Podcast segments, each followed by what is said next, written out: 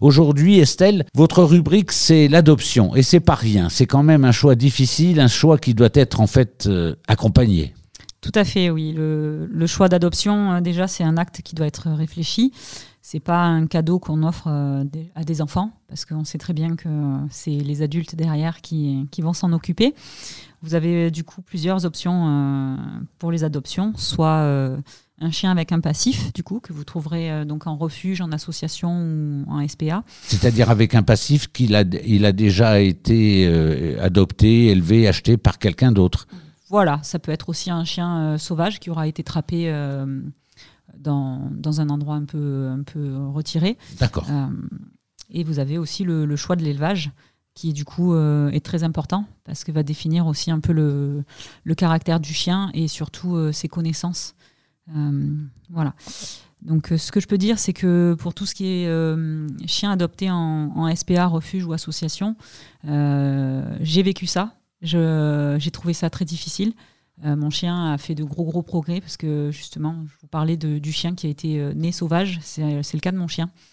donc, il y a eu un gros travail de socialisation à l'humain qui a été fait. c'est pas encore gagné. Ça fait trois ans qu'il est sorti de, de la SPA. Euh, il a vécu déjà une première adoption, euh, puis il a été à nouveau euh, délaissé à la SPA, ce qui a fait mon bonheur aussi derrière. Donc, étant passé par là, je, je du coup, j'offre deux heures de mon temps pour des conseils gratuits euh, pour tout chien qui serait sorti de SPA ou de, ou de refuge ou association. Alors comment font les gens? Ils s'adressent à vous, ils vous disent euh, j'ai envie de prendre un tel type de chien et vous, dans l'entretien que vous menez avec les futurs propriétaires, vous définissez en quelque sorte euh, la, race alors en, choix, en choix de SPA, c'est compliqué de choisir une race parce qu'on n'a pas toujours euh, les races qu'on veut euh, et il y a souvent des problématiques. Euh, voilà, on, trouve beaucoup de malinois en ce moment, par exemple en SPA, qui sont des chiens de travail où les gens méconnaissent un peu la race. Donc il faut savoir déjà un peu le, choix du chien par rapport à notre rythme de vie. Et là, du coup, c'est plus facile de choisir un chien par rapport à un élevage parce que du coup, on est sur une race qui est un peu figée. Un chien de SPA, souvent, c'est un, un, sauvetage. Euh, un chien qui est un passif, donc euh, souvent euh, un peu méconnu parce que le chien est un peu, ben, on peut dire, inhibé en SPA.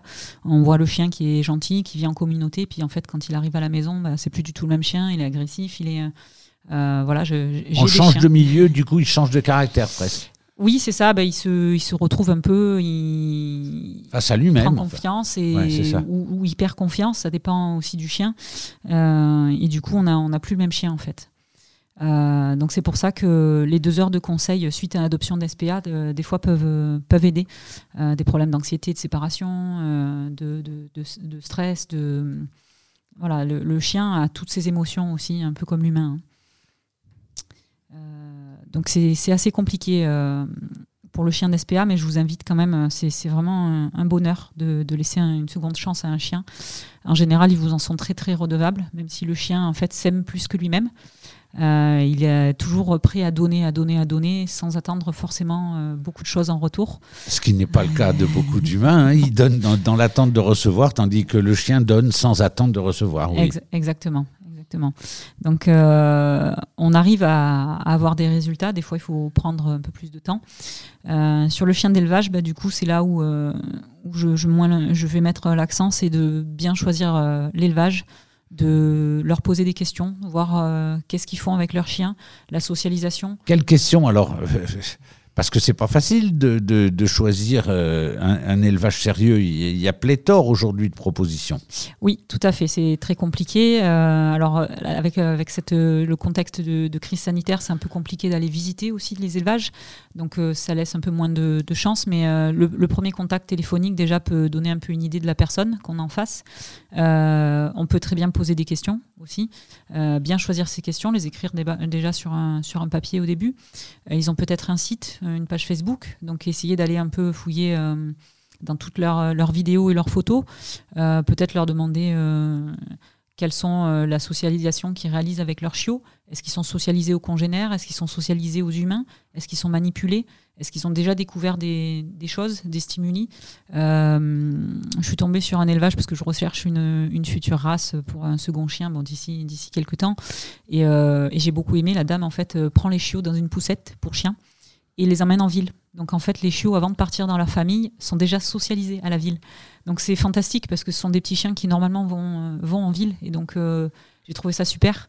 un vrai éleveur, c'est un éleveur passionné qui va pas faire de la surproduction, qui va pas vous vendre sans méconnaître votre rythme de vie. Il va vous poser plein de questions. un peu comme à la SPA au final, vous êtes un petit peu fiché. Euh, et euh, il sera en mesure de vous dire si la race du chien qu'il produit euh, sera compatible avec votre rythme de vie ou pas. parce qu'il y a des chiens, voilà, des, spécialistes. On va pas mettre un chien de travail dans un, appartement où vous allez être sédentaire. Voilà, ça, un chien de travail dans un appartement qui va sortir 4 à 5 heures par jour, qui va travailler, ça sera pas un problème.